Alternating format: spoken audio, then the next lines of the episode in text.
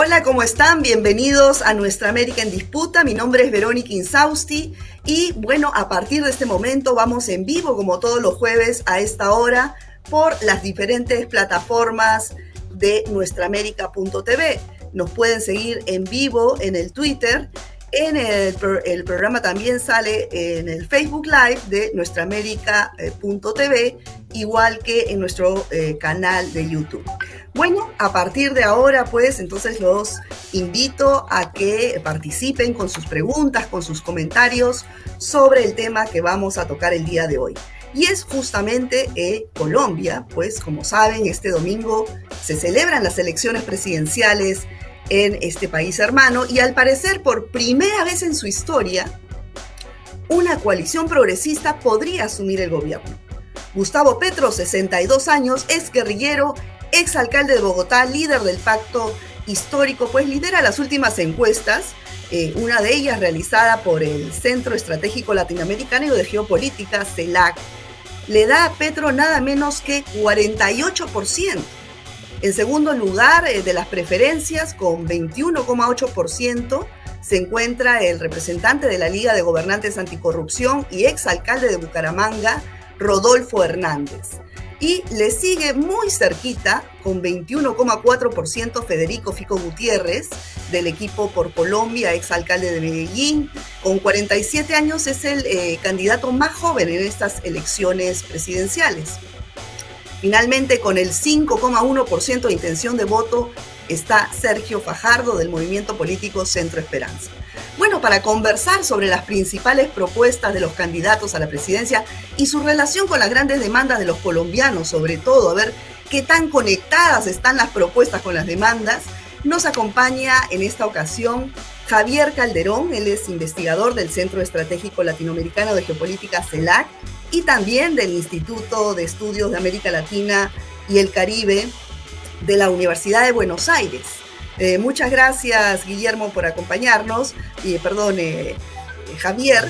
Y también está con nosotros Guillermo, Guillermo desde Colombia, eh, Guillermo Pérez Flores, periodista y analista político. Gracias a ambos por estar aquí en Nuestra América en Disputa. Gracias, Verónica, por la invitación. Igualmente, Verónica, mil gracias y muy complacido de estar aquí con, contigo y con Javier.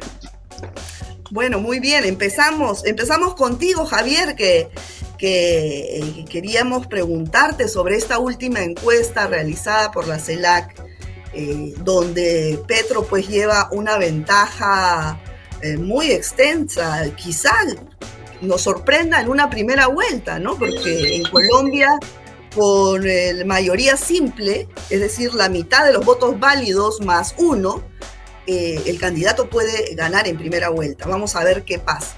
Pero Javier, yo quiero preguntarte sobre qué universo se trabajó y, qué data se levantó para llegar a, dichos resultados. Bueno, Verónica, eh, bueno, un saludo para toda la audiencia, también un saludo para, para Guillermo. Bueno, eh, esta es la novena encuesta que el Centro Estratégico Latinoamericano de Geopolítica realiza en Colombia. Desde hace más de cinco años venimos eh, llevando eh, estudios demoscópicos sobre los diversos hechos que ocurren en Colombia. Eh, nosotros siempre realizamos las encuestas pues, con todos los estándares de calidad que, se requieren y, hemos hecho esta sobre un universo, una muestra ponderada de las seis regiones principales del país en 45 municipios de 22 departamentos, una muestra nacional que combina eh, una muestra poblacional de acuerdo a, la, densidad demográfica, eh, está distribuida por rangos de edad que cubren pues, toda la diversidad etaria del país y por estrato social, también por eh, género. Así que es una, es una muestra que se, que se trabaja previamente estadísticamente para que represente el, pues el universo general de la población colombiana, que es cerca de 52 millones de, colombianos y colombianas. Se realizaron 2.174 eh, entrevistas sobre personas que efectivamente van a votar el próximo domingo 29 de mayo. Eh, y eh, pues en, un formato presencial, se hicieron las encuestas presenciales y bueno, sobre eso, por supuesto, se hace un trabajo estadístico que se pondera eh, y se generan las tendencias que, se presentan. Vale la pena decir pues que las encuestas son eso, son una muestra de lo que ocurre, no, no tienen un criterio de verdad, sino es un, un, un sondeo muestral que nos da algunas indicaciones y que por supuesto eh, en, los momentos álgidos de, las elecciones pues eh, tiene mucha, mucha preponderancia, pero pues hay que tenerlo sobre, sobre la mano como, como un instrumento más de la realidad y no la realidad misma. Entonces, bueno, eso sería eh, lo, lo, que hemos trabajado en, en, la encuesta, que nos da estos valores.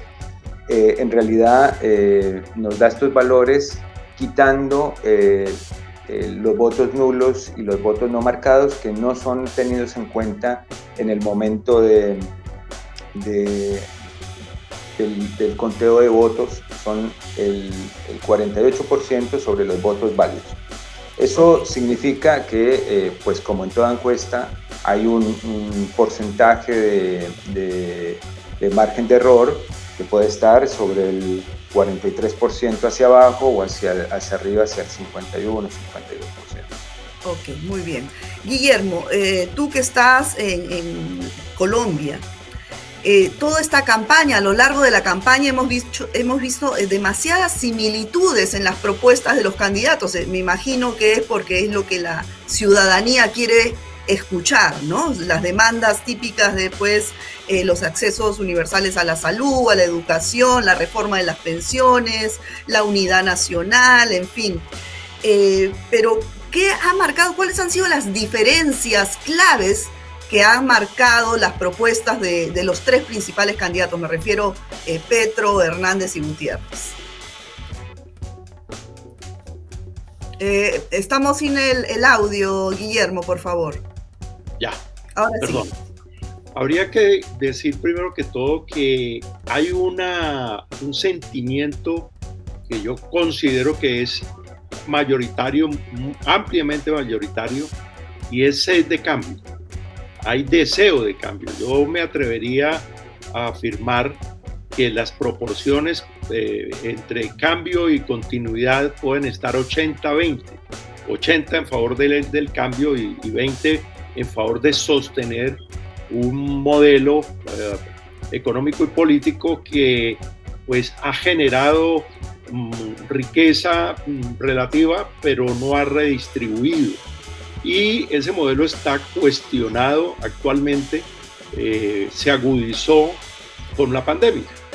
La pandemia golpeó los sectores eh, medios golpeó también pues los sectores populares pero la, clase media, eh, a quien históricamente ha sostenido, que históricamente ha sostenido la democracia colombiana, pues en este momento se encuentra en, jaque, acosada por una situación eh, económica bastante eh, difícil y hace que exista movilidad social no ascendente, sino descendente.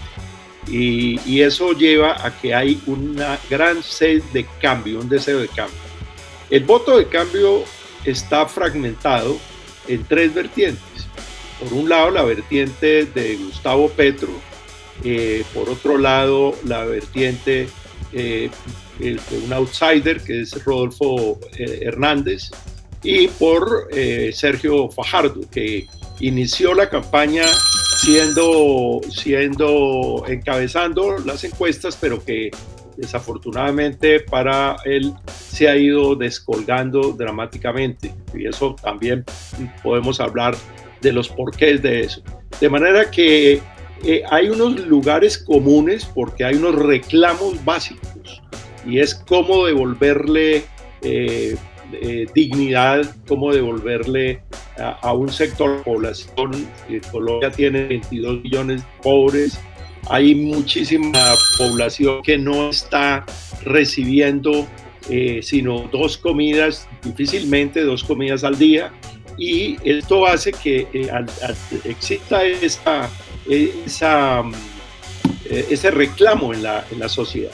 Por otro lado, hay hartazgo con la politiquería y la corrupción, que es el, el filón que ha encontrado Rodolfo Hernández eh, para fustigar con un lenguaje directo, muy concreto eh, y confrontacional al establishment político, eh, a quien no vacila de acusar de ladrones, de, corruptos, etcétera, etcétera. Y, y, eso le ha permitido un crecimiento en, en las encuestas. Entonces, hay dos grandes reclamos, cómo combatir la pobreza, la, la exclusión la desigualdad y cómo sanear, hacerle un reset a, la, clase política porque está acusada de no solamente de incompetencia para el manejo de los asuntos públicos, sino acusada desde, desde la perspectiva ética y moral, de corrupción. Y, en, toda, en toda época que se roba la plata es malo, pero en épocas de vacas flacas es todavía peor. Eso es como y justamente por, por, lo mismo que tú dices, Guillermo, por, eh, por esas ansias de, de, cambio del sistema, es que probablemente por primera vez en la historia un gobierno progresista vaya a asumir eh, en, en, Colombia la presidencia, ¿no? Eh, Javi, ¿tú qué, factores crees, aparte de los que ya ha mencionado Guillermo, que han ayudado, cuáles han sido los principales factores para que por primera vez pueda llegar un, gobierno de cambio, un gobierno progresista en Colombia? Bueno, Verónica, eh, yo creo que hay un proceso histórico que viene desarrollándose en el país, que era muy poco conocido, muy poco visibilizado, eh, especialmente por, por la historia de conflictividad y de violencia en el país, que eran eh, los grandes titulares que se conocían en todo el mundo. Eh, desde hace décadas hay movimientos sociales, movimientos, organizaciones, eh, hay intentos de construir una plataforma alternativa o distintas plataformas alternativas a los partidos tradicionales o a la política tradicional. Eh, intentos que han sido, han ido increciendo, digamos, en la política nacional, llegando a, algunos poderes locales en, el 2003, por ejemplo, fue la, primera experiencia de gobierno alternativo en Bogotá eh, y, en otras ciudades se, viene eh, construyendo o, llegando a esa, a esa posibilidad con mucha dificultad, con, muchas, eh, con, unos tiempos muy largos, pero bueno, ahí hay un proceso que viene digamos, sintetizando hoy el pacto histórico y algunas otras plataformas, el Centro Esperanza, que que viene construyendo desde los años 90 con, con algunos políticos outsiders como Antana Mocus, como eh, Sergio Fajardo, y que eh, pues hacen parte hoy de la política del país. Entonces, ese es un, primer factor. Esto es un proceso de mucho tiempo, de mucha eh, acumulación social y política. El segundo es el, el, declive del, uribismo como clivaje político. Ahí hay un, un asunto que, venimos observando eh, también en los trabajos demoscópicos, en los focus group y también en la, política real colombiana, y es que eh, el, expresidente Álvaro Uribe ha perdido la capacidad de aglutinar eh, los distintos sectores políticos, empresariales y, y, la opinión pública. Ahí ¿Por qué razón? Bueno, eso es una multiplicidad de factores. Yo voy a destacar dos que me parecen importantes. Primero, el, modelo de, guerra eh, total que planteó eh, Uribe tuvo un esplendor en momentos donde la seguridad era, eh, estaba comprometida y donde la mayoría social consideraba que era el, el principal problema del país, pero con el acuerdo de paz del 2016, ese asunto quedó eh, en evidencia, quedó en evidencia eh, el resto de factores que hacían a las dificultades sociales y, la, y, el conflicto armado dejó de ser el principal asunto de preocupación de la sociedad colombiana. Empezó a correrse una especie de velo social que empezó a mostrar las goteras, empezó a mostrar las eh, dificultades estructurales de la economía, que empezó a, ver las fisuras de los, del sistema de seguridad social y una buena porción del país entendió que el problema principal de Colombia no era el conflicto armado, sino las razones y las causas que llevaron a ese conflicto armado, que efectivamente son el problema de la estructura agraria colombiana, el problema de la economía, el problema de la, de la eh, distribución de la riqueza. Colombia es un país rico, pero que no distribuye, ya lo dijo Guillermo, no distribuye y, no solamente no distribuye, sino que la inequidad es absoluta. Entonces ahí eh, eh, somos el tercer país en América Latina con mayor desigualdad en, los índices de Gini. Y eso indica lo que está ocurriendo. Pequeños sectores concentran la riqueza y grandes mayorías pues viven con menos. Cerca del 86% de la población colombiana en edad de trabajar recibe menos de 500 dólares al, al, al mes. Y eso significa pues que ahí, como decía Guillermo, una pequeñísima clase media y un inmenso sector popular. Y ahí termino eh, para, para, para, dar lugar a, a, continuar la conversación. Hay un tercer factor y es que estas elecciones, a diferencia de otras, las van a definir los sectores populares. Los grandes sectores que están en, en dificultades acuciantes eh, en diversas regiones del país, aislados, eh, precarizados. lo, que, lo que ha venido ocurriendo en los últimos 40 años es que el país creció en las grandes ciudades, se modernizó en las grandes ciudades, pero en las periferias generó bolsones de pobreza y de atraso social. No hay infraestructura, no hay carreteras, no hay empresas, no hay, no hay emprendimientos, no hay recursos y lo que, lo que eh, campea es la corrupción y, el robo de, esos recursos para los más postergados. Entonces, estos factores son eh, confluyentes en un momento que, es bastante disruptivo para el país. Yo diría que, la política colombiana ya cambió independientemente de los resultados del domingo. Hay una modificación de la política colombiana que de la que hay que tomar nota y que seguramente habrá que estudiarla con mayor profundidad. Muy bien. Bueno, Guillermo, eh, referido a, lo que dice Javier eh, sobre este, este pequeña, esta pequeña elite, ¿no? Que ha sido beneficiada históricamente en Colombia frente a las grandes mayorías eh, que pues están, están padeciendo hambre justamente a, a, propósito de la pandemia que se ha acentuado pues todas las falencias en la sociedad, ¿no? Y, ya no da más la gente. Pero hay un temor por parte de esta minoría de perder los beneficios que han tenido históricamente. Y a, partir de este temor es que eh, también se habla de posible fraude en estas elecciones. ¿No? Hemos escuchado hace unos días que el propio CNE eh, advierte pues que no habrá auditoría independiente sobre para inspeccionar los resultados de estas elecciones. Por otro lado, Petro dice que también hay ciertas irregularidades y que no confía en este proceso. Y otros eh, candidatos también han dicho lo propio. Entonces, eh, ¿tú crees que puede haber fraude en estas elecciones o la presión de la ciudadanía es tal que esto ya es imposible?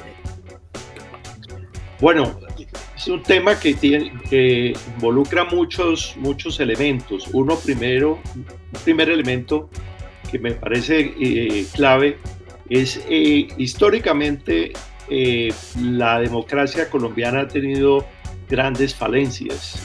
Se, se, habla de que es la democracia una de las más estables y antiguas, etcétera, etcétera, pero tiene bastantes lunares. De hecho, aquí ha crecido un, un, un relato basado en el que escruta, elige porque hay poca credibilidad y poca fe en el sistema electoral. Pero adicionalmente existe una circunstancia eh, puntual que, que, es muy reciente. En las pasadas elecciones del 13 de marzo, pues en lo que se denomina aquí el preconteo, no el escrutinio propiamente dicho, sino en el preconteo, el pacto histórico aparecía con menos 600 mil votos menos de los que finalmente apareció. Y eso cambió el resultado eh, después de que el pacto histórico presenta unas reclamaciones y pone el grito en el cielo, pues cambió eh, el, resultado final. Y de allí, eh, pues se han prendido unos y otros para hablar de un posible fraude y para deslegitimar el resultado o un eventual resultado. Pero una cosa es el, fraude que se puede hacer en el sistema electoral y otra cosa también que es muy importante que no se está discutiendo, que es la manera como se hacen las elecciones en Colombia, eh, que la deslegitiman por la presencia de grandes poderes económicos eh, oscuros en, la mayoría de los casos que hacen que la competencia, el juego electoral no sea legítimo. Y es lo que aquí se denomina el clientelismo y la politiquería. Eh, algo en lo que este gobierno de la administración Duque, que en mi juicio está siendo el gran perdedor de, esta, de estas elecciones, eh, impulsó. Lo impulsó porque cambió una ley de garantías electorales y le dio rienda suelta a que con recursos del presupuesto se pudieran elegir en las elecciones parlamentarias pues las, un sector amplio de, favorable al gobierno que seguramente sin, esa, sin, sin esos recursos hubiera sido mm, imposible que se obtuvieran los resultados que, se obtienen. Entonces, pues la democracia colombiana tiene esos, esos lunares, eh, hay poca fe, eh, poca credibilidad.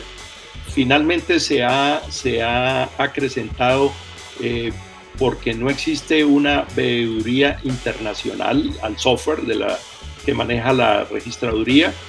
El Ministerio de Hacienda apropió los recursos, pero tardíamente, y, el Consejo Nacional Electoral tuvo unos recursos a disposición, entiendo que 10 días, eh, hace apenas 10 días, con lo cual era imposible montar una licitación o otorgar un contrato con la suficiente transparencia y que le permitiera que generara confianza. Eh, aquí quedamos a merced de, lo que diga la registraduría y de la voluntad política de las partes en aceptar o no el resultado.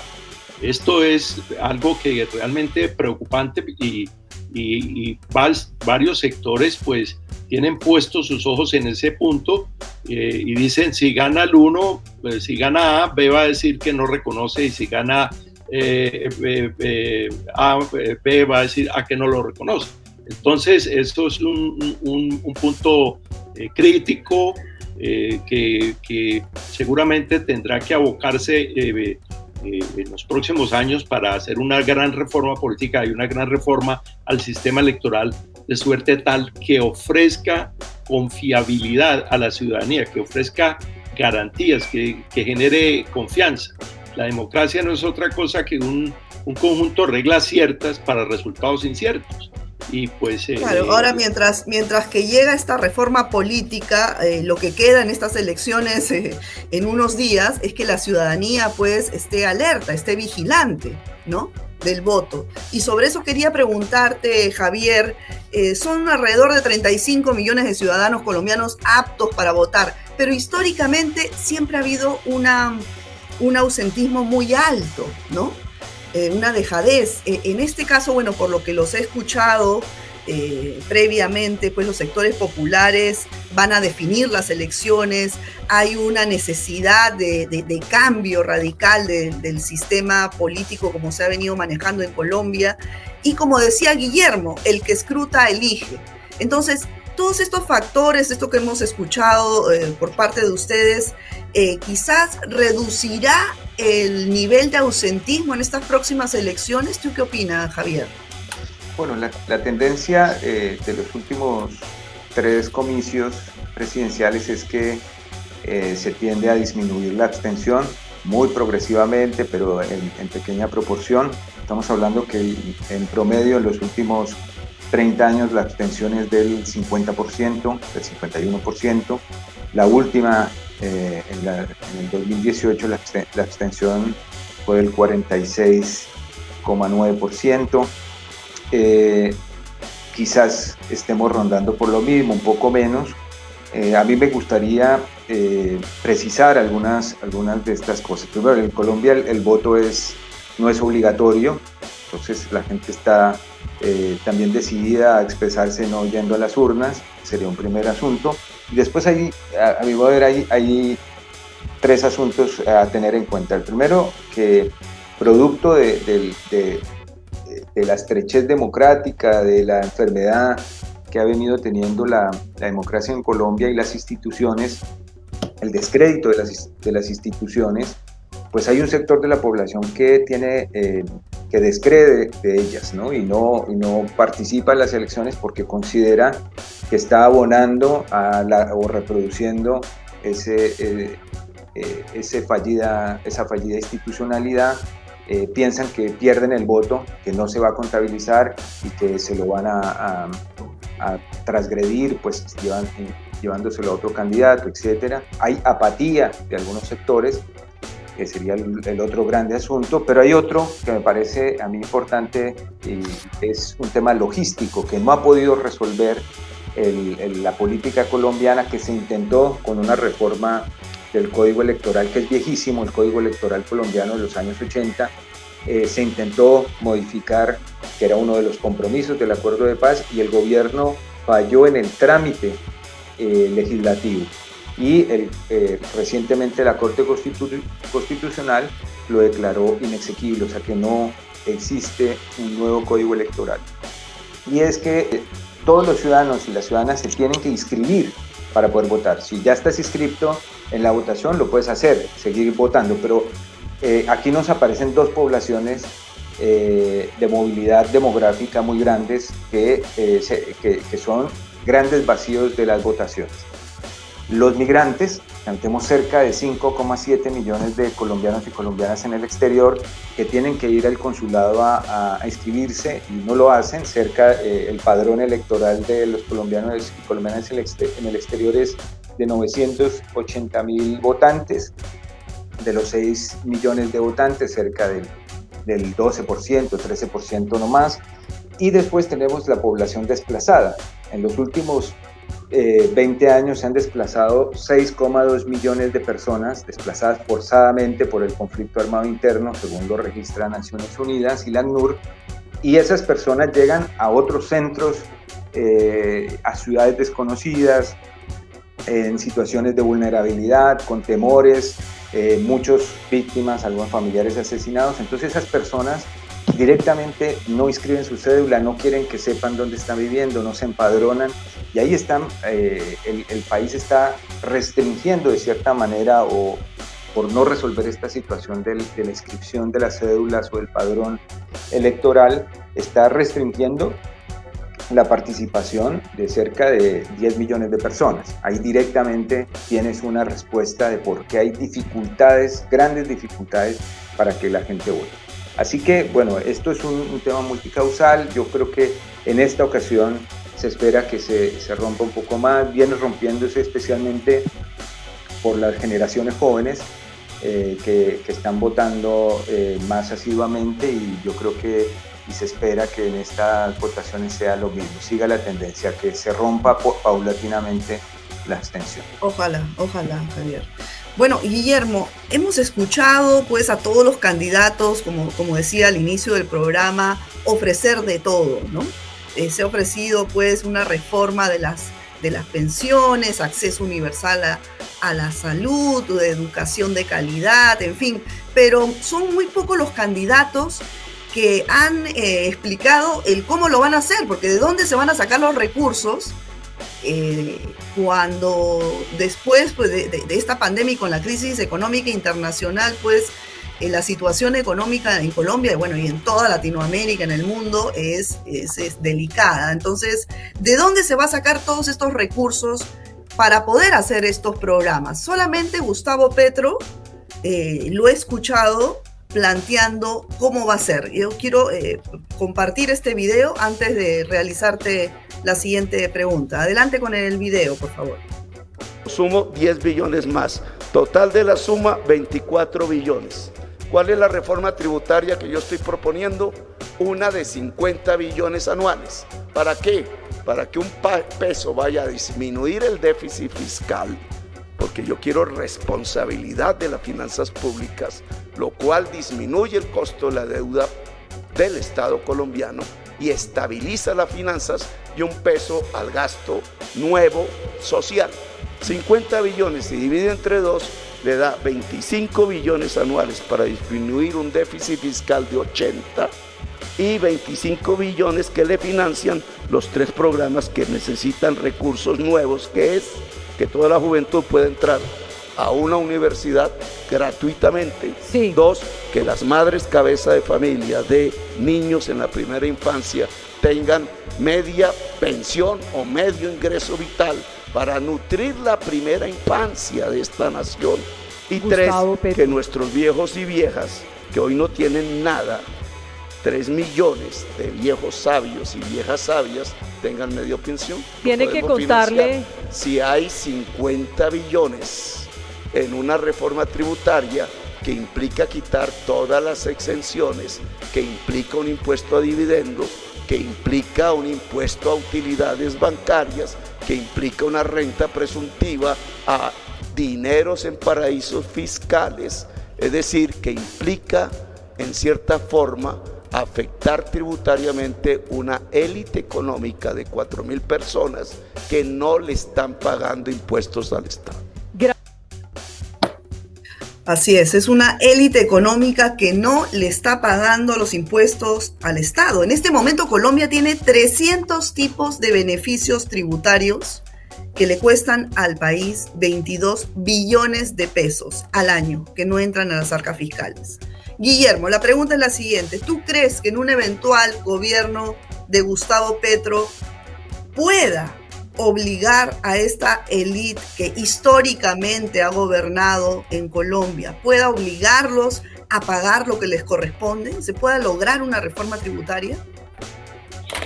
Bueno, antes de, contestarte quiero decir algo y es que eh, relacionado con lo que estabas mencionando al, antes, y, es que eh, el, el, cómo no se, no se ha profundizado de dónde van a salir los impuestos. Eh, Petro ha tenido una gran habilidad política y realmente es el que ha puesto la agenda. Desde que eh, comenzó la campaña política, él ha puesto la agenda.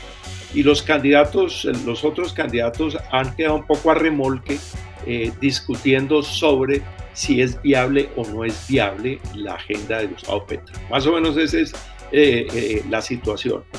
Ya en el, curso de la campaña, pues Petro ha sido más, más claro en decir que quien más tenga, mm, los sectores más pudientes, eh, tendrán que poner más y que va a hacer una reforma tributaria con la cual aspira a conseguir 50 billones. Es ahí donde se centra también el, punto. Y ahí lo enlazo con, con la pregunta en concreto. Eh, el capital siempre tiene, encuentras fórmulas para la evasión. Entre más, eh, entre más grandes es, mayores posibilidades tiene de evadir. Eh, quien no tiene posibilidades de evadir es el asalariado, que le tienen inventariado los, sus, ingresos y su, nómina y, es fácil hacerle la cuenta. En los, las grandes fortunas siempre van a encontrar ingeniería fiscal y paraísos eh, fiscales a donde puedan tener sus dineros sin, sin pagar los, los impuestos. A mí me parece muy interesante la propuesta de una renta presuntiva para esas, esos dineros que hay en paraísos fiscales. No sé cómo lo vaya a hacer. Y parte del, del, cómo lo vaya a hacer Gustavo Petro y parte del temor de que, que se ha puesto a caminar es que habría un éxodo, una fuga de capitales ante la llegada de Petro, cosa que tampoco es nueva eh, eh, en estos procesos de cambio. Eh, así ocurrió, lo recuerdo muy bien, cuando Lula llegaba al, poder, y es que había el temor que habría un gran éxodo que finalmente tampoco se, se, produjo.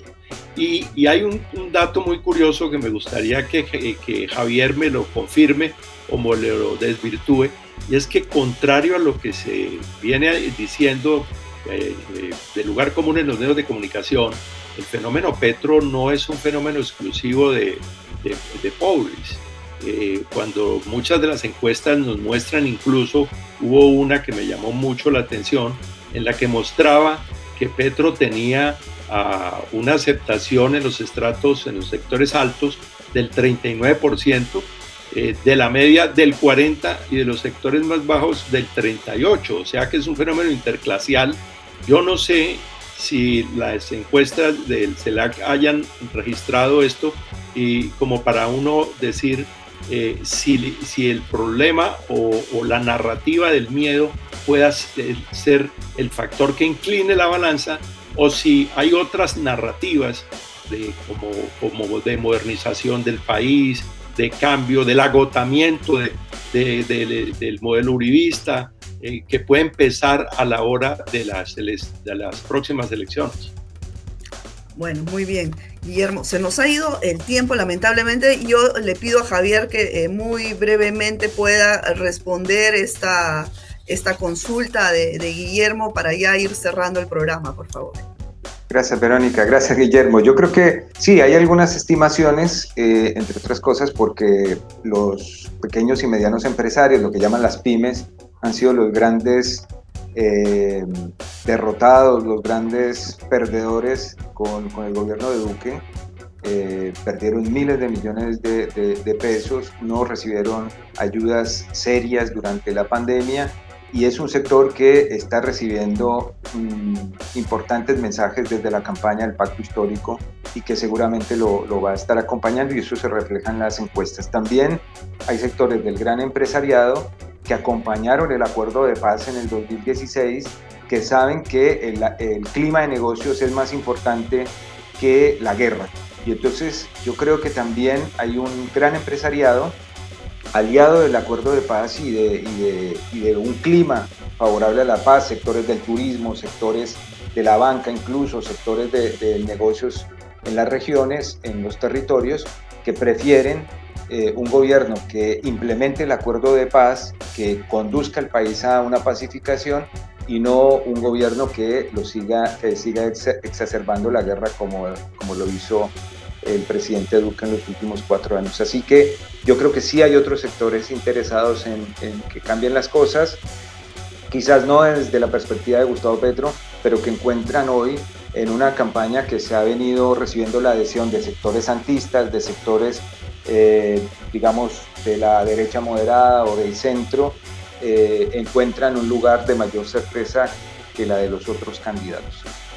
Bueno, muchas gracias Javier. Ha sido Javier Calderón, de eh, investigador de la CELAC, y Guillermo Pérez Flores, periodista y analista político colombiano. Muchas gracias a ambos por acompañarnos. Seguramente vamos a regresar a este tema eh, el domingo seguramente vamos a hacer un, especial y por supuesto eh, en la primera vuelta si no se define hay una segunda el 19 de junio.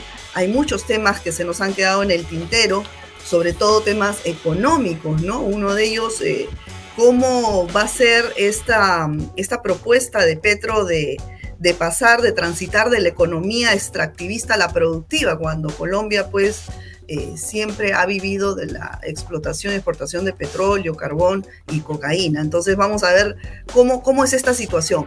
Hay muchos temas que vamos a seguir abordando acá en Nuestra América en Disputa en los siguientes eh, programas. Así que los invitamos a que nos eh, sigan el próximo jueves y bueno, muy atentos a lo que vaya a pasar este domingo en Colombia. Muchas gracias compañeros Guillermo y Javier por acompañarnos. Gracias a ti, Verónica, por la invitación y hasta la próxima. Gracias. Un saludo, Javier. Guillermo. Saludos a toda la audiencia. Muy bien. Bueno, amigos, eso ha sido todo por hoy. Cuídense mucho y nos vemos en una próxima emisión. Chao.